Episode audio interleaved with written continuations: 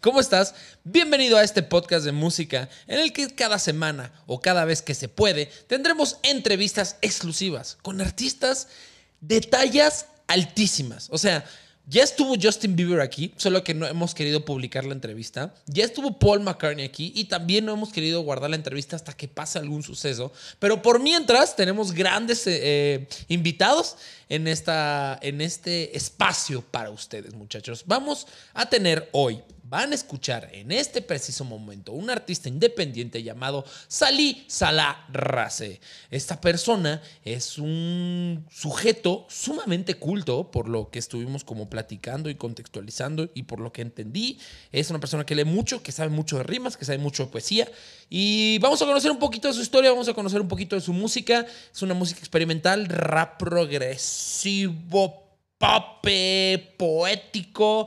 Eh, me gustan, me gusta justo con Santa Fe Clan, me encantaba hablar de que se están experimentando nuevos géneros hoy en día y que estos nuevos géneros que se están experimentando se van a llevar a cabo en los siguientes próximos años. Entonces, escuchen esta entrevista con Salí Ali Salah Racé, el doctor Ali Salah Racé. Eh, y nos vemos al final para que les platique un poquito de lo que va a suceder aquí en Proyecto Wax. Arrancamos. ¿Cómo, cómo te digo, Fernando Ali Racé? Si se quieren dirigir a mí, como licenciado, díganme Fernando Racé. doctor, doctor Fernando Racé. Doctor, Fernando Racé. Y este, si quieren eh, ir a misa, Ali Salah Racé si quieren entrar en una experiencia religiosa, es momento de hablar de Alicia. Muy bien, o sea, como para irte a Cipolite, ahí ya te, ya te hablamos de esa manera. Exacto, es el, momento para, para, conectar con los divinos. Señor, mucho gusto. Eh, estaba escuchando tu música, está bien padre, está padre tu propuesta, pero me gustaría que tú, así como cuando uno vende a su bebé, cuando habla de su bebé, cuando habla de un proyecto en general, es más bonito que uno lo, lo, platique y lo demuestre. Platícame tu proyecto, cómo iniciaste, cómo dijiste de morro o ya más grande dijiste, me voy a dedicar a esto. Es, una trayectoria rara. Ok. Este, mm, bastante como escabroso, pero todo me ha llevado a, un, al siguiente proyecto. Entonces, de alguna manera, yo empecé, yo estudié literatura y empecé a escribir poemas este, que eran como poemas urbanos, poemas con un slang muy cotidiano, muy terrenal. Eh, en esa época yo conocí a varios poetas como underground, entre ellos este, uno de ellos se llamaba Shauri López, otras eran este, un tatuador que también es poeta que se llamaba Fausto Alzati Fernández, y con ellos estuve escribiendo algo que le llamaban poesía perrona, poesía urbana. Y me en encantan los nombres millennials, me encantan los nombres millennials, son buenísimos. El, chiste de, esa, de ese tipo de, o sea, de género era romper con la poesía tradicional o como que muy, este, ¿sabes? De, eh, de frac, o sea, muy no, quitarle los intelectualismos y hacerlo como llegar a la gente. Y en esa misma época, este, a Shauri López me llevó a hacer poesía con música, con bases de rap. Y entonces íbamos a hacer lecturas de poesía en las que yo leía poemas que parecían como raps, o sea, parecían literal raps porque pues eran con bases de este, músicos como Jay Dilla y eran eh, cosas que sacábamos de internet. De hecho, hoy en YouTube existe mucho esta cosa que se llaman los type beats, que son de diferentes músicos, o sea, diferentes raperos, y tú buscas, por ejemplo, Kanye West type beat y te aparece eh, un beat musical muy parecido a una canción de Kanye West, pero solo son instrumentales. Entonces en esa época nosotros poníamos en las lecturas de poesía eso y empezábamos a decir los, los poemas. Y hasta que alguien se me acercó y me dijo, güey, lo que estás haciendo es rap, cabrón. O sea, nada más tienes que terminar de. O sea, porque era un spoken word con eso. Es, rap. No, pero no tenía beat, o sí tenía beat. No, sí eran los beats. O sea, los agarrábamos de internet, de YouTube, y los, y los leíamos. Y también para dar a conocer más los poemas, los grabábamos. Yo eh, tenía un, este, un micrófono de diadema, como de call center. Como de Backstreet Boy, ¿no? Sí, ándale, literal, hasta me acuerdo que me decían como debería salir así como poeta Backstreet Boy con tu este, micrófono de diadema. Y los grababa baja calidad y los subía a YouTube. Y eso empezó a generar este, también como una audiencia. La gente decía, güey, nunca había escuchado poesía con, no sé, este, un beat de Kanye West o madres así. Y los mezclábamos con, con visuales cagados. Por ejemplo, teníamos este de eh, un, un, señor que se llama Sakal, que le gritaba a una, a una persona. O sea, eran como videos virales que estaban en internet. No se podía hacer meter de repente Edgar se cae y meter un poema. El chiste era como jugar con los audiovisuales y todo en YouTube. Y eso empezó a generar como movimiento. Entonces empecé a abrir un canal de SoundCloud, empecé a mover ese pedo. Y ya de ahí me mudé a hacer rap y dije, voy a hacer pues un mixtape de rap. Y entonces publiqué en 2017 una cosa que se llamaba Prieto, que eran poemas con... Eh, Prieto es puros poemas con estos beats, o sea, era esta época. Después vino Opus 94, que fue un ya de, rap. Fue como queriendo hacer trap en el 2007, que estaba el auge. Eh, y después ya la historia empezó a crecer. Este, conocí a un productor venezolano que es un genio, que se llama David Rojas, que él me ayudó a hacer el disco que se llama Hortolano, que ya es un disco mucho más compuesto con rap y coros y ahorita llegamos al momento que se llama Wabi Sabi Mon Amor, que ya es un disco que yo ya, me alejo del rap y ya quiero hacer canciones. Entonces ya son canciones pop para mí. Obviamente es un pop experimental, pero yo le llamo neopop moreno,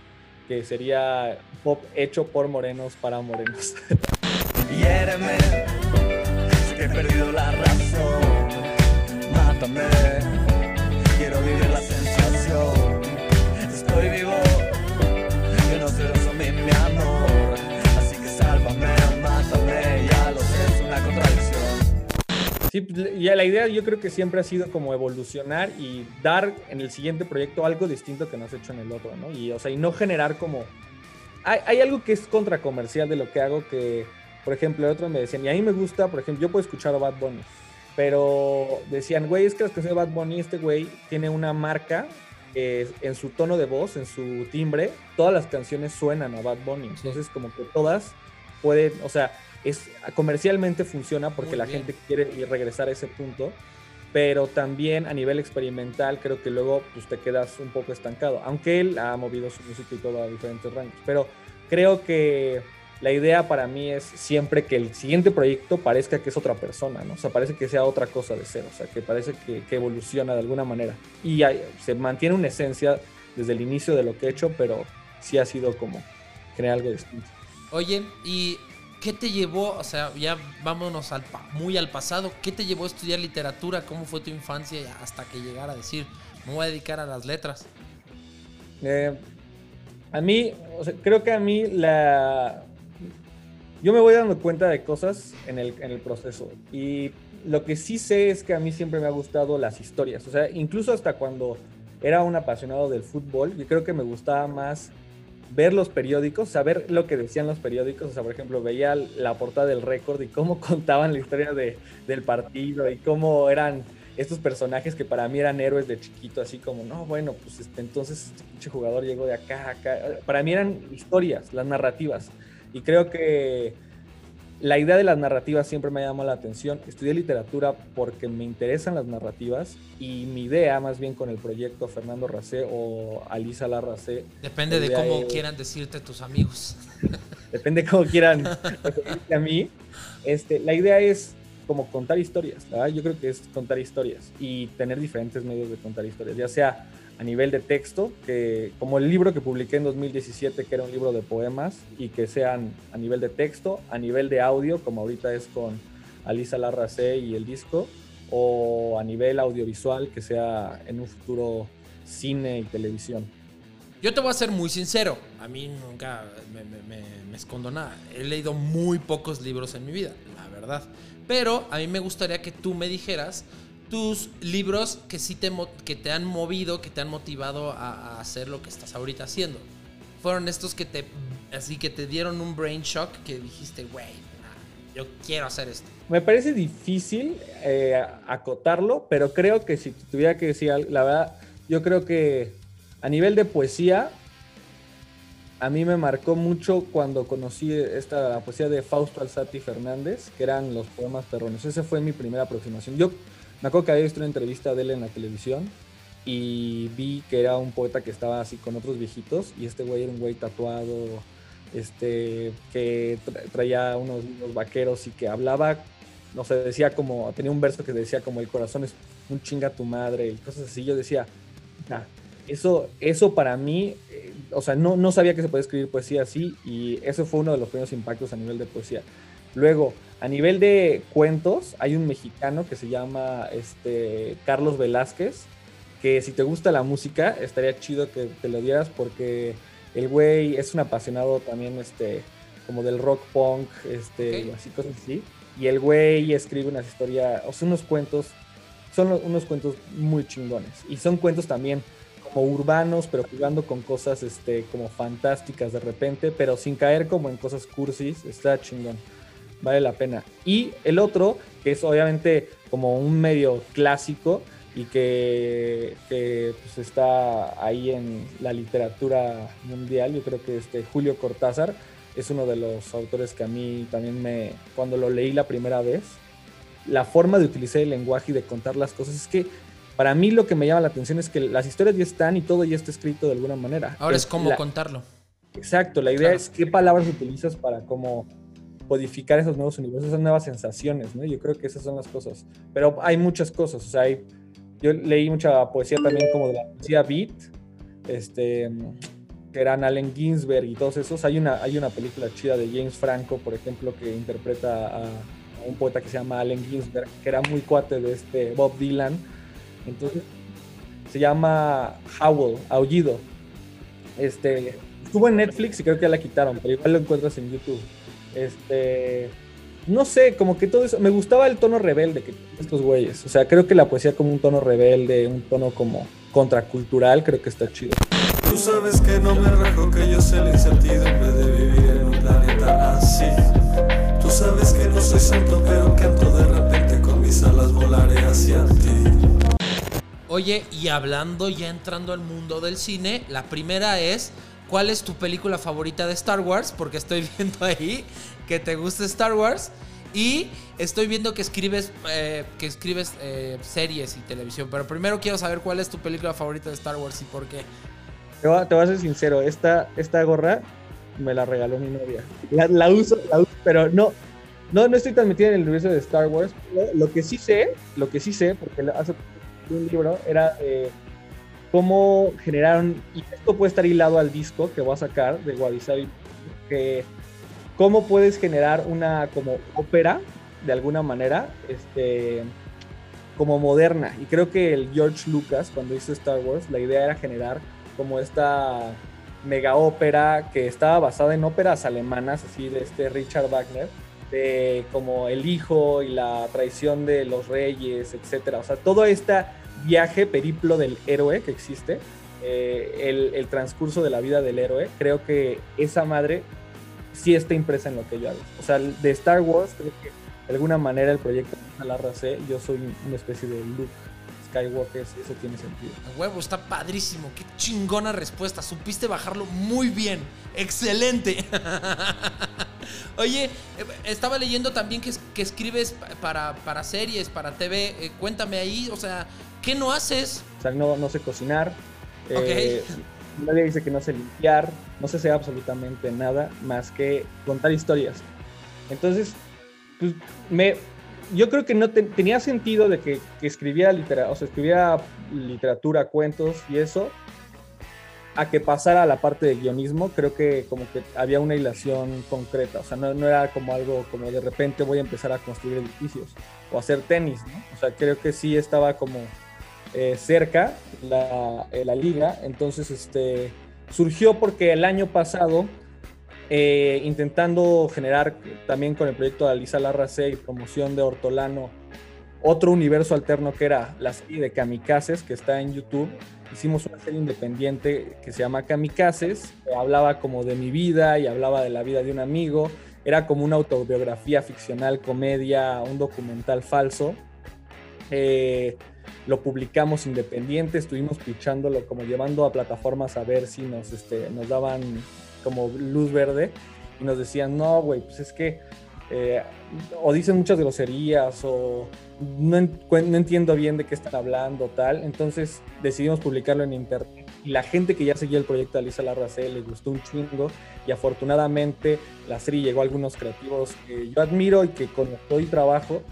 Y, me dieron la oportunidad de entrar a esta nueva industria que es la de las plataformas este, de streaming, todo escribiendo. Entonces está chingón eso. También eso fue algo que se fue dando y ha sido, yo creo que todo, como dices, todo lo que he hecho de alguna manera me ha llevado a este punto, a la publicación de este disco y a lo que estoy haciendo ahorita con cine y televisión. Está bien chingón, muchas felicidades. ¿Qué? Sí fue, ¿Cómo fue esa decepción? Te lo voy a decir por qué, para en cuestión motivacional, la gente que nos está escuchando, ¿cómo se fue, fue, esa decepción de llevar este proyecto y que todos te batearan hasta llegar a decir, no, pues, yo mismo lo publico, no necesito de nadie? La neta es un camino bien perro, o sea, no, o sea, creo que tienes que estar hecho de una madera este, que, que de verdad quieras morir por lo que estás haciendo, o sea, que, que, creas locamente. Yo, yo pensaba, y digo, que igual otra vez referenciando a la literatura, hay un personaje icónico en la literatura que se llama es el Quijote, ¿no? El Quijote de la Mancha. Ese sí lo leí. Es dentro de mis 10, eh, dentro de mis 10 libros que he leído, ese sí está. Ese sí lo prometo. y, por ejemplo, ese cabrón, tú piensas que era un viejito loco, que el güey en otra época quería ser un caballero, no sé, así medieval. O sea, es como si yo ahorita quisiera ser algo del ya no se puede ser. O sea, el güey quería ser algo que ya no existía, un superhéroe, exacto, haz de un superhéroe. Ah, bueno, es más, podemos hacer una referencia entre El Quijote y la de Kick Ass. ¿Has visto la serie, la película de Kick Ass? Claro, claro. ¿Qué pregunta, señor? Por favor. Bueno, entonces, fíjate, el Quijote era Kick Ass, o sea, salía un mundo en el que lo puteaban y todo porque le decían, güey, no puede ser un superhéroe, no existen los superhéroes. Y entonces yo creo que de alguna manera esa es la labor del artista. O sea, el, artista tiene que salir pensando que lo que hace vale la pena de alguna manera y, estar creer en él, ¿no? Exacto, creer, pero ciegamente en él, de tal manera que digan como, este es un pinche perdedor loco, pero hay algo en este güey que me hace creer que puede ser verdad lo que está diciendo. O sea, salir con esa convicción a la calle. Y yo creo que eso fue algo que, que transmito como en kamikazes y que he intentado transmitir en cada proyecto, como esa, ese, ese empuje de decir como, güey, no importa, te van a decir que no 100 veces y de todas maneras, pues, si tú crees en eso, hazlo, güey. O sea, esa es la idea. Yo creo que tenemos que pelear por generar como ese, ese, esa utopía personal, ¿sabes? Sí, esa lucha, ¿no? Por, por, también el artista, no vas a dejar mentir, quiere sobresalir, más que el dinero, más que muchas cosas en esta vida, porque justo platicaba con la, mamá de una amiga que es pintora y, estábamos en discusión con unos como empresarios, ¿no? Y los empresarios, no, pues es que lo que yo quiero es, yo quiero es dinero, yo quiero esto, y, nosotros pues calladitos hablando, no, pues es que lo que nosotros queremos, punto en ese caso, ella, pues yo quiero que mis pinturas las conozca un chingo de banda y que me compren un chingo de pinturas, eh, eh, pero comprar en cuestión de que la, la conozcan, no, no monetario, ¿sabes?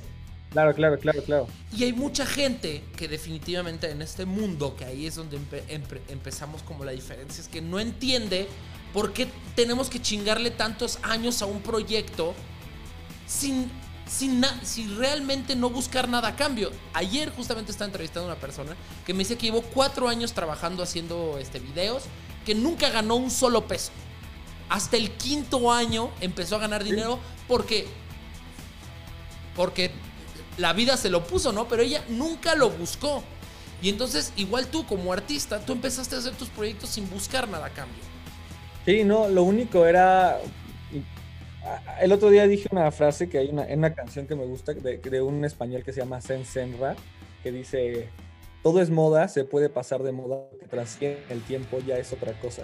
Y mi idea siempre era, uno, llegar a la gente en lo que yo pensaba, o sea, en lo que yo quería decir, en lo que yo expresaba, llegar a la gente. Y eso es una oportunidad que me dio YouTube, es una oportunidad que me dio SoundCloud, es una oportunidad que me dio eso. Dinero no me estaba dando. Llega un momento en la vida, en este periplo del héroe, en este periplo del artista, en el que dices, verga, güey. O sea, ¿cómo voy a lograr para vivir de esto, cabrón? O sea, porque esta es mi vida, güey. O sea, yo vivo para hacer esto. Entonces, ¿cómo voy a hacer para vivir de este pedo? Y ahí yo creo que es el momento del debate, así que dices como, puta, güey ¿Lo dejo, no lo dejo?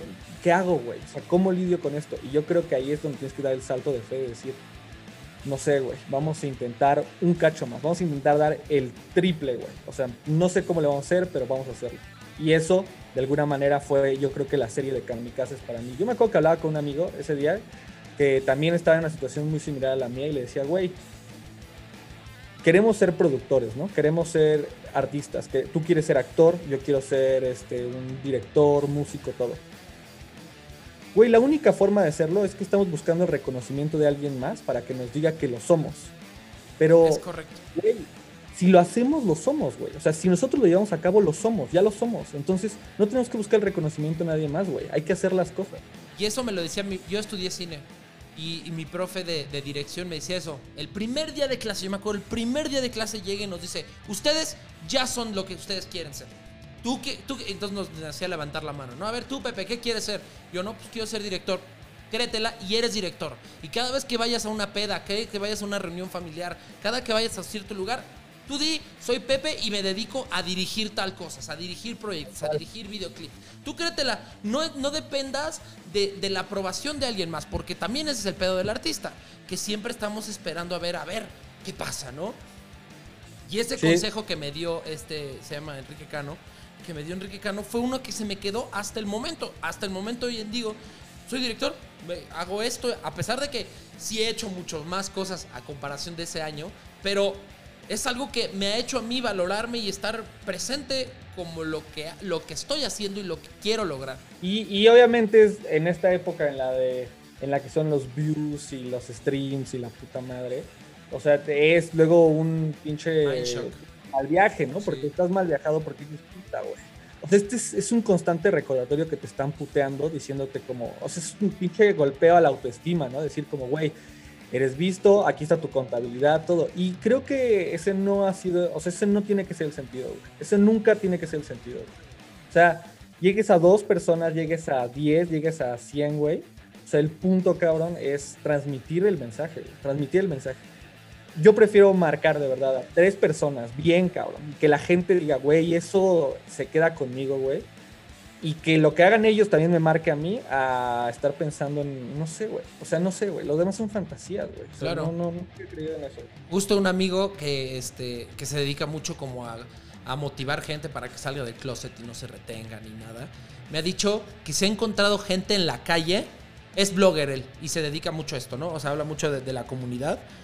Y se ha encontrado en la calle llorándole, diciéndole gracias porque tal cosa. Y dice, güey yo sé que no soy el cabrón con más vistas en el mundo, pero si ya impresioné a tres personas que se ponen a llorar con mí, yo ya estoy feliz con mi trabajo. Eso, eso debería ser, güey. O sea, ¿en qué momento se volvió el, juego inverso, güey?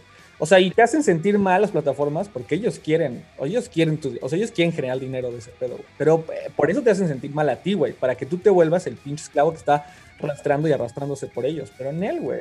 Yo creo que, o sea, ese es, ese es uno de los caminos que hoy el artista contemporáneo se enfrenta y que no, o sea, no tiene que ser por ahí, güey. Tiene que ser disciplinado con él mismo, quererse a sí mismo, güey, y, trabajar y hacer lo que ama, güey. Está muy chido. Oye, ya para ir acabando, eh, estoy viendo aquí en Spotify tus top 5 canciones y me gustaría que me digas cuáles son tus favoritas. Estoy viendo una que se llama Simone J. Wright Frank, que esa es la que de las que más views tiene después de la de Uber Acto 3. Eh, cuéntame, ¿cómo surgió esta de Simón? Uh, Simón, Opus 94, que fue el disco que lo, hice en 2018. Em, es un disco que yo hacía mientras tenía una chamba aparte, en una oficina de este, que organizaban como un festival tipo de, como de TED Talks. Y y entonces yo escribía contenidos ahí y yo me la pasaba viendo videos de YouTube de, uno, de la gente del festival que decía, sigue tus pinches sueños y la madre. Y dos, este, pues, de los artistas que yo quería hacer y todo, ¿no? Yo decía, ¿cómo, cómo le hago, güey? O sea, ¿cómo le hago? Porque estoy aquí encerrado, cabrón, y quiero hacerlo. Entonces, en las noches yo monté en mi casa un estudio con mi micrófono y todo y entonces me aventé este disco en el verano. Yo me acuerdo que ese verano habían salido unos discos bien chingones de Kanye West y todo. En este, hizo una semana de lanzamiento de discos y yo estaba inspirado por ese pedo. Y entonces me aventé Opus 94 y, y bueno, una, esos dos discos. Y en esos dos discos, este, la de Simón eh, es, tomo un beat también de Yogi, que es un artista que a mí me gustaba, y aparte de Frank Ocean, que es algo que pues, me gustaba generar ese pedo. Y entonces este, lo traduje, le escribí la canción y la publiqué y pues ha sido una de las canciones como que más ha gustado desde esa época. Creo que es un disco súper este, como honesto, experimental, raro, eh, que tampoco en el momento como que no, no había gustado mucho porque me decían, sigue haciendo poesía, güey, no hagas ese pedo, pero ahora ya gusta y y pues ya, güey. O sea, y la de Uber también es otra canción ahí como protestataria. Chingos trabajando en el patio de los gringos. Soy Alitza, Aparicio en el Dolby el domingo. La maquila está culera, la cosecha viene buena. No sabes el sacrificio de cruzar bien la frontera. Con mi homie sin un brazo, con el Cristo en el antebrazo. Y ahora vienen a premiarnos con su Oscar en la mano. ¿Quieres presas o esclavos? ¿Quieres esclavos baratos? ¿Quieres perros bien portados? Estamos enajenados, somos modernos esclavos. Intentando celebrarlo, es inútil, es en vano. Con estampa de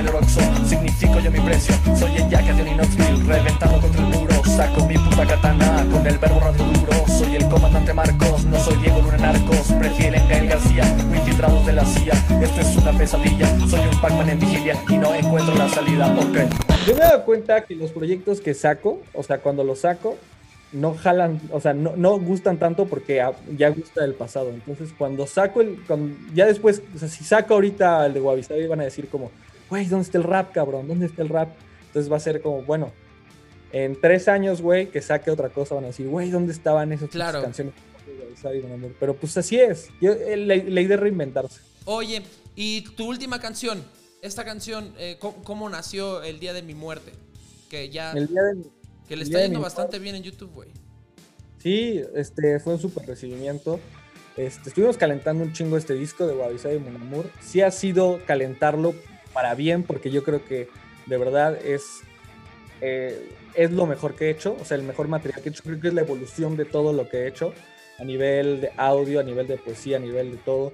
Este, es una historia completa, es, para platicarte en corto, es un disco que habla, es una historia de amor, son 13 canciones, pero divididas a nivel ahora sí como si fuera Star Wars, en actos y, o sea, hay un viaje del personaje. Entonces, eh, empieza en nos conocimos, nos enamoramos y nos destruimos.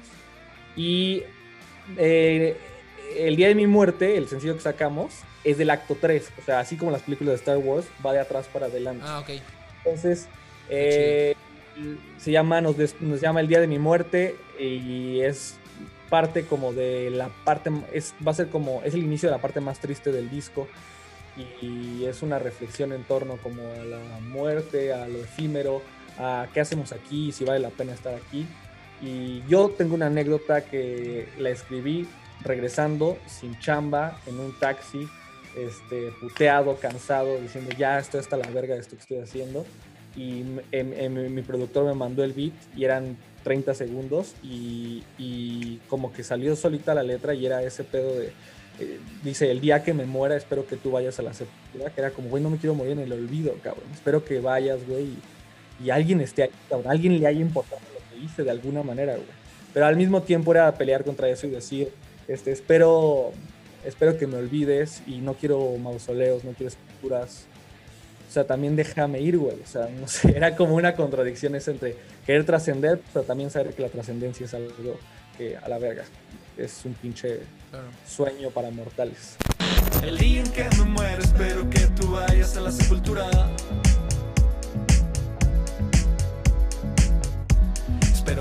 aportando algo más allá de musculatura. ¿Tú mismo te produces y te grabas y todo? Yo produzco, yo produzco eh, este disco está producido con David Rojas, que es este sopran, se llama, su nombre artístico se llama Sopran Londa, y el güey, este, el güey es un pinche genio, el güey toca todos los instrumentos.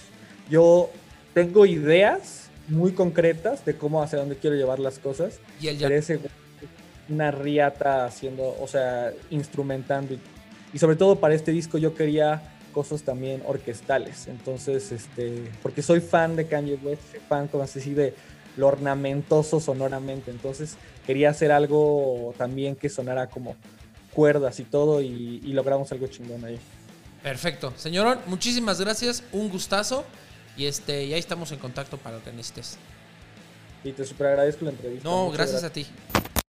Muchachos, gracias por haber escuchado hasta este punto de la entrevista. Fue cortita, media horita, rico, sabroso, para que conozcan nuevos artistas, porque también se trata de eso. No solo vamos a hablar plastilina mosh y que de fobia y que no. También la idea es traer artistas independientes que ustedes conozcan y haya una retroalimentación aquí en YouTube o en Spotify si me están escuchando, para que eh, platiquemos y si les gustan los artistas, los sigan eh, y estén conociendo nueva música cada semana aquí en Proyecto Wax. Muchísimas gracias, yo soy Pepe Art, síganme en todas mis redes sociales y también sigan a Alisa Larrace en todas sus redes sociales como Alisa Larrace y en todas sus plataformas de streaming para escuchar su música. Yo soy Pepe Arch y nos vemos hasta la próxima. Bye bye.